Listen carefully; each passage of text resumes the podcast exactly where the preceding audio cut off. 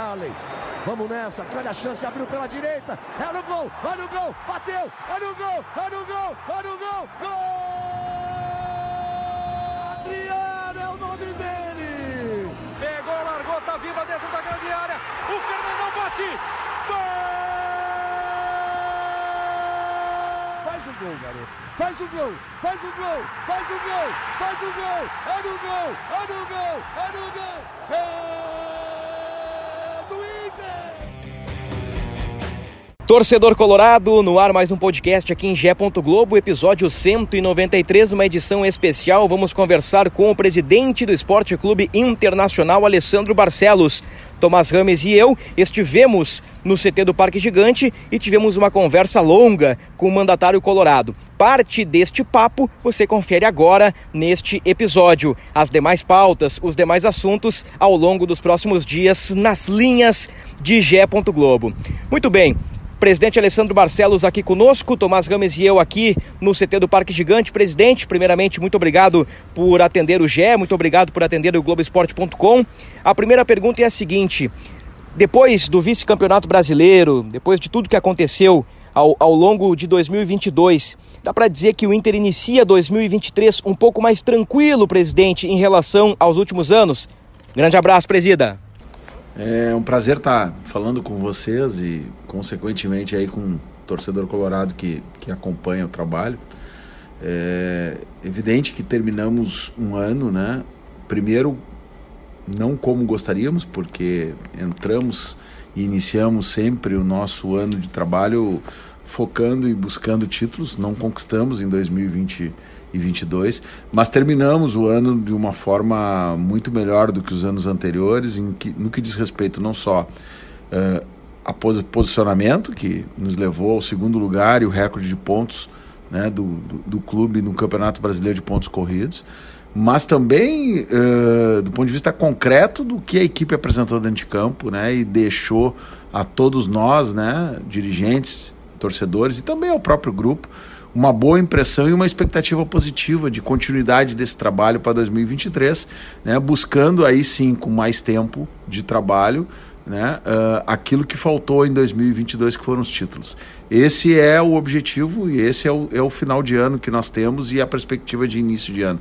E a, desta forma, evidente que, que a gente começa muito melhor o ano de 2023. O senhor bem citou, né, presidente, que bateu na trave agora, né?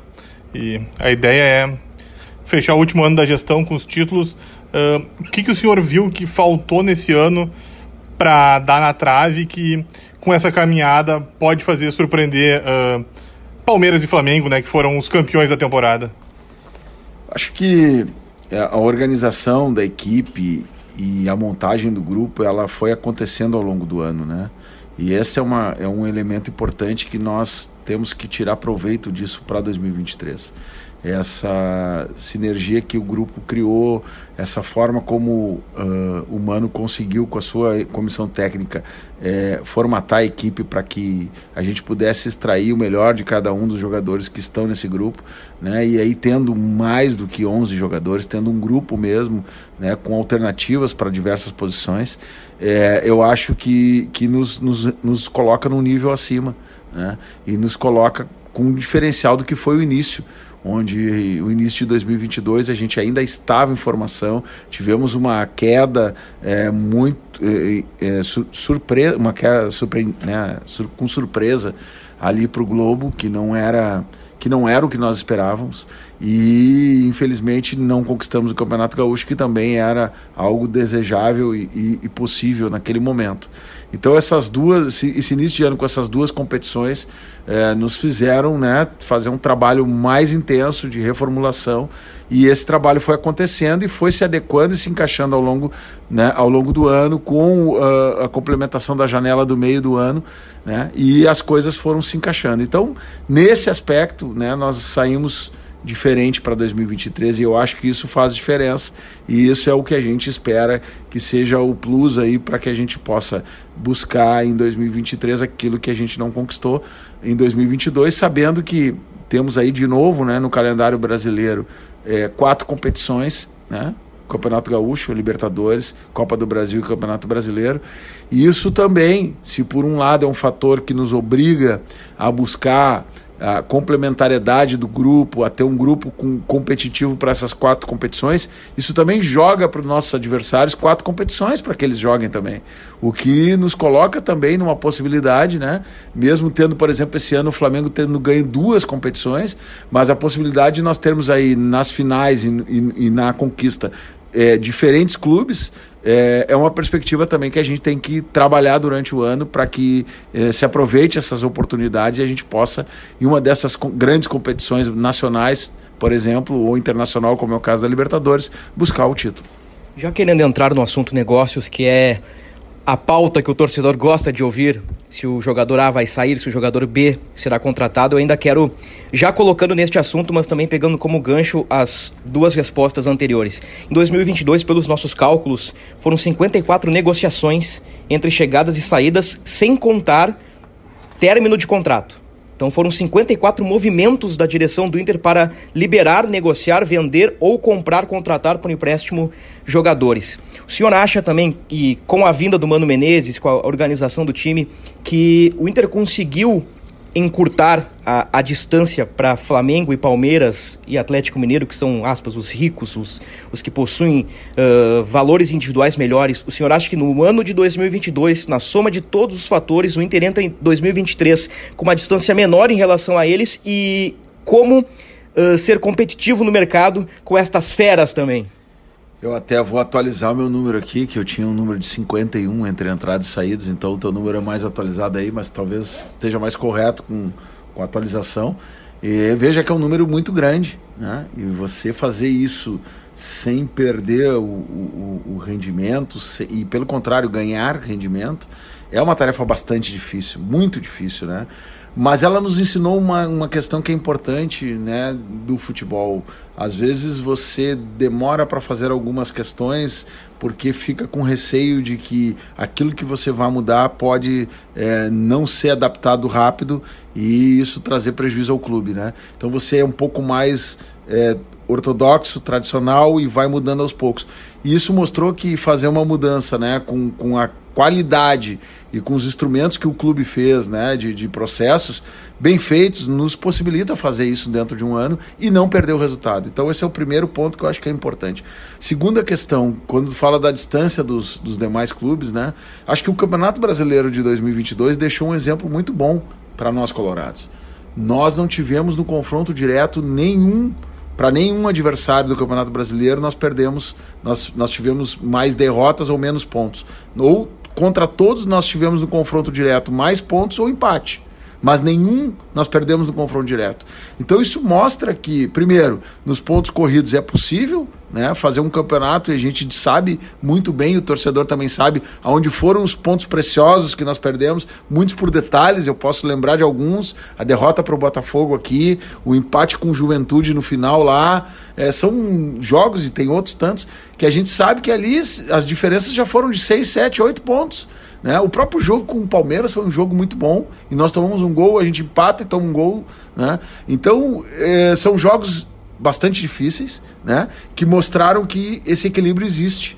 E se ele existe no confronto direto, ele existe no, nos pontos, existiu nos pontos corridos, ele pode existir num confronto direto numa competição onde é eliminatória. Né? Então, estas questões a gente tem que levar para 2023 para que elas sejam mais fortes ainda e diminuir essa distância. Agora, sabemos que quando vamos para o mercado, né, a competitividade é, em termos financeiros ela, ela é bastante desigual, uma vez que nós não temos o poder financeiro que alguns clubes têm, mas temos que usar de outros mecanismos para chegarmos em atletas que, como chegamos em 2022, não tenham sido ainda é, descobertos e ao mesmo tempo assim tem o perfil adequado. Não é nem a questão de ser descoberto ou não, é de achar o perfil adequado para a equipe com uh, fatores que vão além do aspecto técnico, que sejam profissionais que estejam no seu momento de carreira querendo o Internacional, por exemplo, né, e vendo no Internacional uma oportunidade de dar mais um passo importante na sua carreira. Esse elemento, se bem avaliado, ele tem muito potencial, porque se você busca um atleta que quer vir para cá para mostrar, para dar mais um passo e não para se acomodar na carreira, para buscar aqui né, um, um, um espaço que ele não está tendo naquele momento, isto é um ingrediente fundamental que faz parte, claro, da análise de todos aqui, conjuntamente com a questão técnica, tática, com a, a questão física, que é tão importante. Mas isto eu acho que é um elemento fundamental. Presidente, entre as movimentações que o senhor fez, um, o Gabriel foi um dos jogadores que mais se destacou, né? Inclusive, quando ele sofre a lesão, ele era até o capitão do time, né? E infelizmente vocês vão perder ele por oito meses. Um, se tudo der certo, seis, um pouquinho menos, mas é um período longo sem ele. Durante o fim do brasileiro, o Mano tentou colocou o Matheus, o Lisieiro, o Johnny ali, até o Edenilson mesmo, o Depena, uh, mas vocês procuram um jogador para aquela função ali. E no comando do ataque, presidente, que o Inter, apesar de ter feito muitos gols, o Inter não teve um goleador na temporada, né? Uh, o Edenilson e o Alemão acabaram com 10 gols no ano, que não é um número tão alto se for pegar um ano inteiro, onde os grandes atacantes ficam com 20, 30. São as posições que o Inter mira mais, ou como está essa situação? Não, eu, eu não vou é, aqui determinar posições, porque a gente tem trabalhado aí é, no mercado, olhando uh, aquilo que nos interessa, por óbvio, nos setores, mas também outras oportunidades que possam existir que são importantes para quem quer ter um grupo né, forte, para quem quer disputar títulos como a gente quer disputar.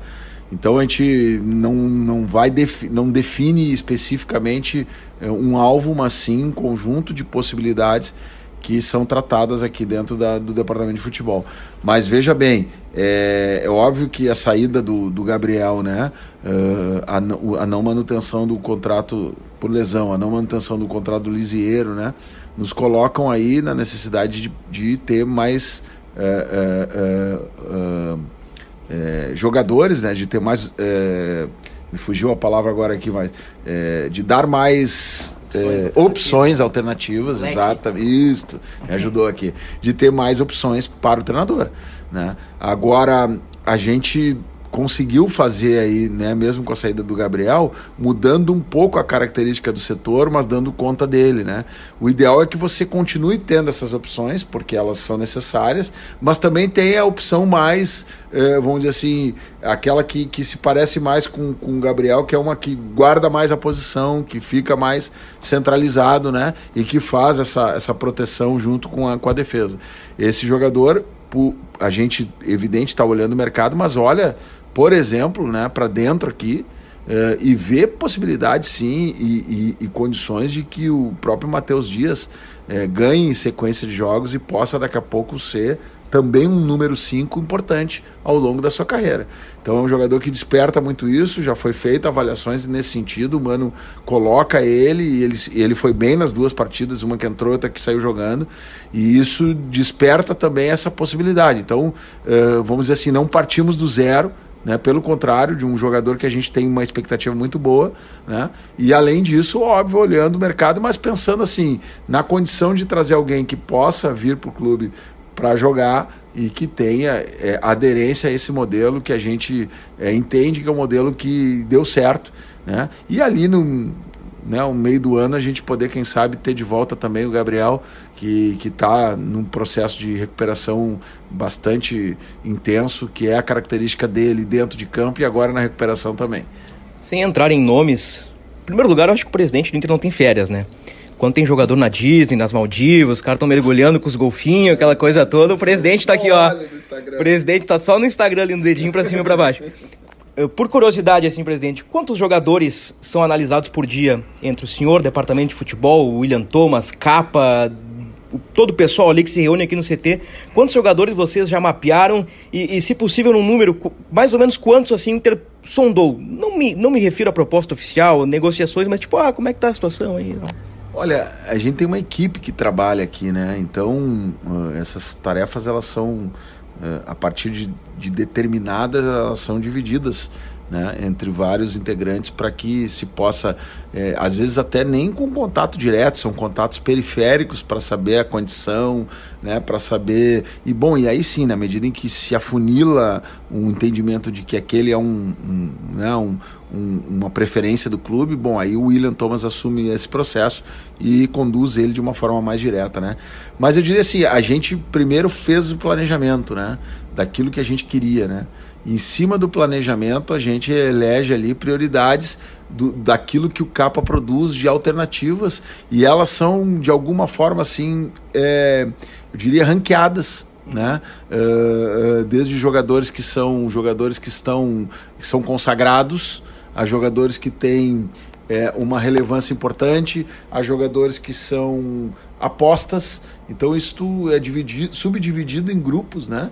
E você acaba olhando ali e às vezes em algum setor você prefere começar pelos consagrados porque precisa de uma experiência, né? Ou de algo mais. E outros setores você pode, porque já tem jogadores aqui, mas pode tentar trabalhar com apostas, né? Que são uh, vamos dizer assim, de, uma busca até mais difícil, porque você tem que ter um refino maior para chegar num jogador que pode virar a, vir a ser um grande jogador, mas que hoje ainda não é. Permita uma sondagem numa posição específica. É o caso da lateral direita, por exemplo.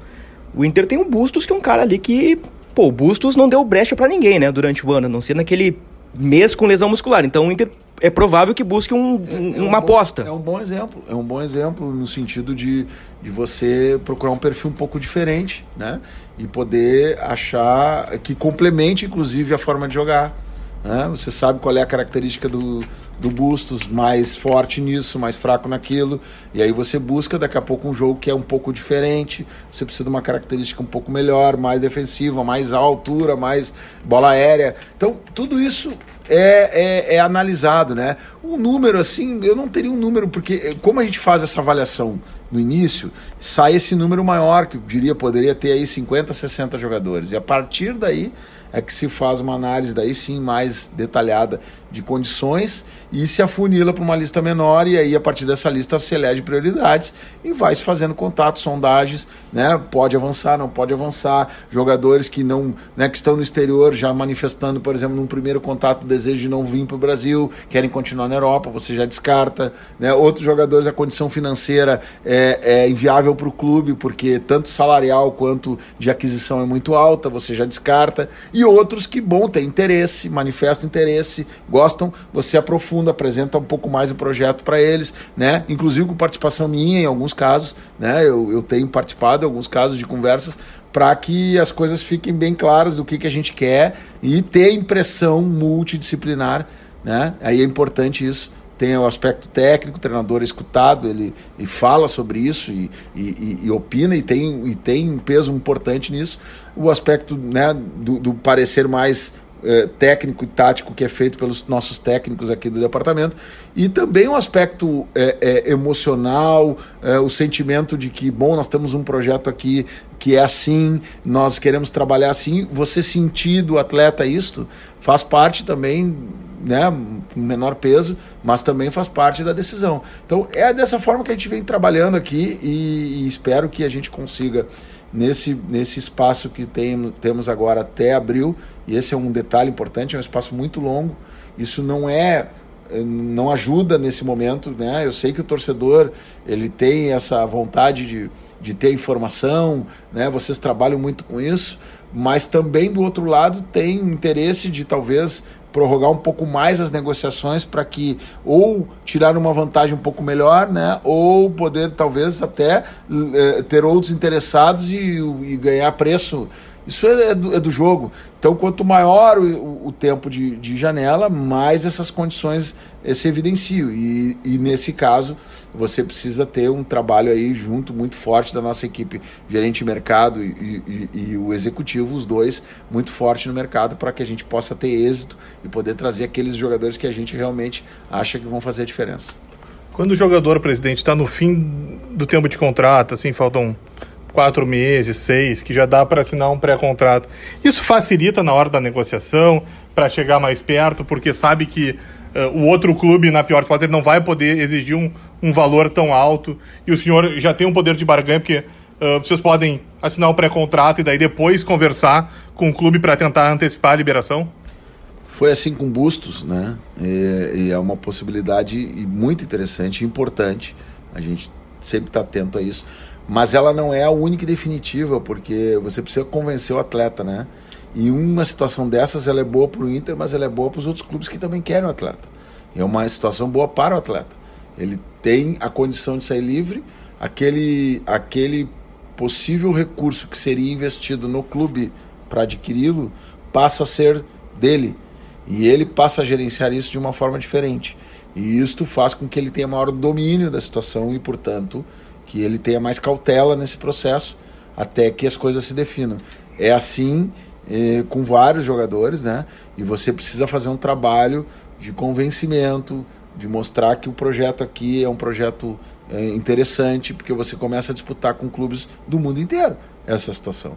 Então, por um lado, é, é, é bom, é importante, nos ajuda, por outro lado, aumenta a competitividade né, em relação ao mercado. Então, tem os dois lados da moeda, mas a gente trabalha muito forte na, na questão do convencimento porque isso daí sim, se o jogador está convencido, facilita, porque você não tem o um clube, você negocia direto com o atleta, e aí, porventura, numa antecipação de liberação, aí sim, aí passa, mas já passa no momento em que o jogador já está acertado, que o jogador já tem interesse de vir, e aí facilita para os dois lados e você consegue a liberação. Tomás, para a gente encaminhar o, o, o, encerramento do podcast, vamos entrar nos nomes agora, na, na, na parte boa. vamos na parte boa. Presidente, uh, Kehler, Johnny e Maurício. Acho que são os nomes mais fortes aí, desde que terminou o campeonato, uh, com especulações a respeito de sondagens, propostas, etc, etc, etc. O interesse, por exemplo, do Spezia pelo Johnny, uh, sondagens pelo Maurício e o interesse do Vasco, eles foram reais. Eles foram reais e o Inter, neste período, recebeu algo oficial de algum clube? Não, nenhum desses casos assim foi real, chegasse ao presidente, né? Existem conversas, às vezes ligam para um determinado né, é, funcionário ou, né, ou até mesmo para o executivo para saber, é, mas efetivamente proposta concreta, papel timbrado na mão do presidente, não tivemos. Isso não quer dizer que os atletas não estejam valorizados, são atletas que estão uhum. valorizados. Acho que é, isto como eu falei, a janela vai até abril. Isso está é, suscetível a acontecer daqui para frente de uma forma mais, mais objetiva ainda, né? Mas são atletas que fazem parte do nosso planejamento para o ano que vem.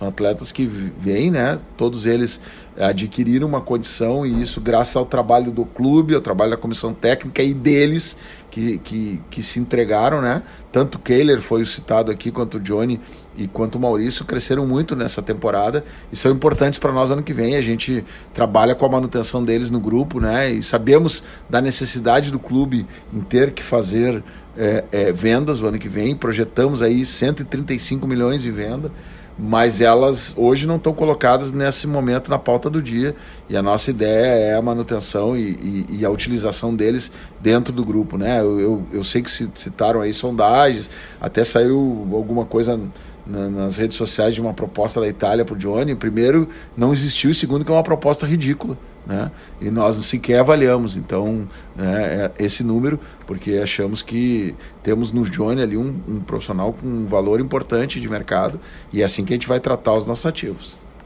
Presidente, no seu grupo, duas das pe... tem duas peças que têm um tamanho muito grande, mas em 22, por inúmeras situações, não conseguiram ter o desempenho que todo mundo esperava, né?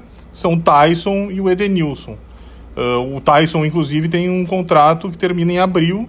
O Edenilson, se renovaram no começo do ano, vai até o fim de 24, né? Contrato mais longo.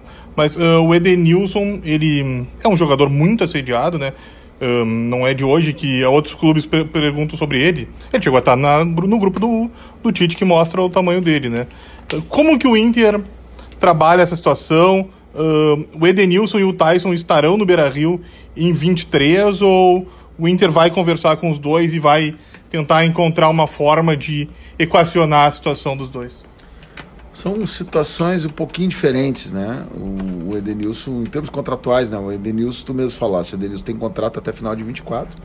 E como todo profissional do clube, vai cumprir seu contrato. Agora, é, é, vamos tratar como tratamos e falamos agora de outros três atletas, né?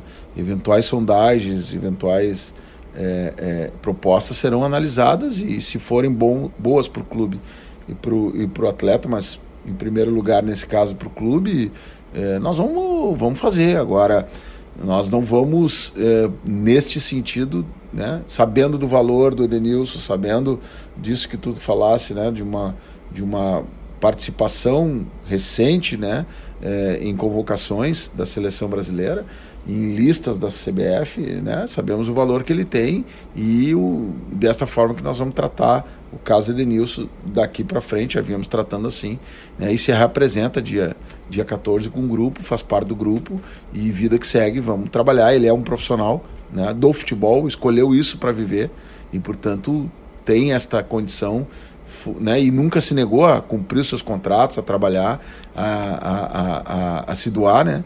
E a gente espera que isso seja desta forma, né, numa relação muito profissional que sempre tivemos entre clube e atleta. Com o Tyson é um pouco diferente pelo prazo de contrato que é até abril, uma situação indefinida ainda. Nós é, já iniciamos contatos com seus procuradores para conversar sobre isso, né? E para entender um pouco do qual é a ideia do Tyson, né? E também o clube precisa, né, fazer a sua parte, se adequar dentro daquilo que é o modelo que nós estamos pensando para 2023 e passa uma conversa com ele, respeitando esse atleta que é um atleta identificado com o clube, que eu já disse várias vezes isso, né? Quando ele veio para cá, é, é, foi importante a sua chegada aqui, porque ele, ele fez um gesto né, de, de carreira, onde estava na Europa há muito tempo, e, e, e o seu desejo de vir para cá. E a gente respeita, e é dessa forma, com respeito, que a gente vai conversar no retorno dele para que as coisas possam é, ser encaminhadas da melhor forma possível, seja por uma possível renovação, né? seja por uma, uma saída dele para algum lugar. O que a gente não pode também é deixar uh, até abril isto né? E, e, prejudicar tanto o atleta né? quanto o clube numa situação que fique definida. É nesse aspecto que a gente está buscando é, uma conversa para estabelecer uma, um futuro. Presidente, em, em G. Globo já escrevemos muitas linhas sobre a compra do Wanderson e, e também sobre o, o Vitão. Queria checar com o senhor se existe alguma atualização sobre a compra do Wanderson e se existe alguma atualização sobre as conversas com, com, com o Shakhtar. Wanderson a gente deve finalizar aí nos, nos próximos 15 dias, eu acho, antes do, do, do Natal ali isso deve ter finalizado. Estamos tratando de documentações agora. E a gente tem esse prazo do mês de dezembro, mas está bem encaminhada. E a gente vai ter essa notícia em breve para passar para o torcedor. E notícia positiva. E em relação ao Vitão, é, a gente não está neste momento em contato com o Shakhtar, a gente já teve. Né? Vamos retomar por conta da Copa e outras questões, as coisas deram um stand-by. Mas até porque o contrato dele é é até junho, mas a gente vai retomar isso com muita força aí a partir da abertura da janela para tentar é, resolver essa situação direto com o Shakhtar de uma forma é, que seja boa para o clube ucraniano e boa para o Inter, né? E boa para o Vitão. O mais importante ou talvez um fator importante disso, né? Que nos deixa otimista e, e, e esse é um papel do, do, do, do dirigente, né?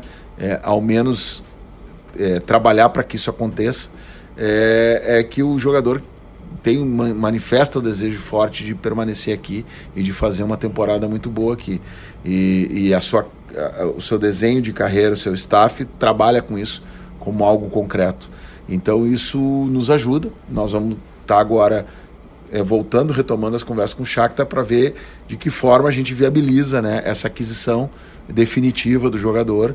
E com isso uh, aí envolve vários assuntos, percentuais, valores que ainda não está definido. E com isso concretizar a permanência do É um caso mais difícil, que muito mais difícil, né, comparado com o, com o Wanderson, porque o Wanderson a gente tinha condições pré-estabelecidas e ele não.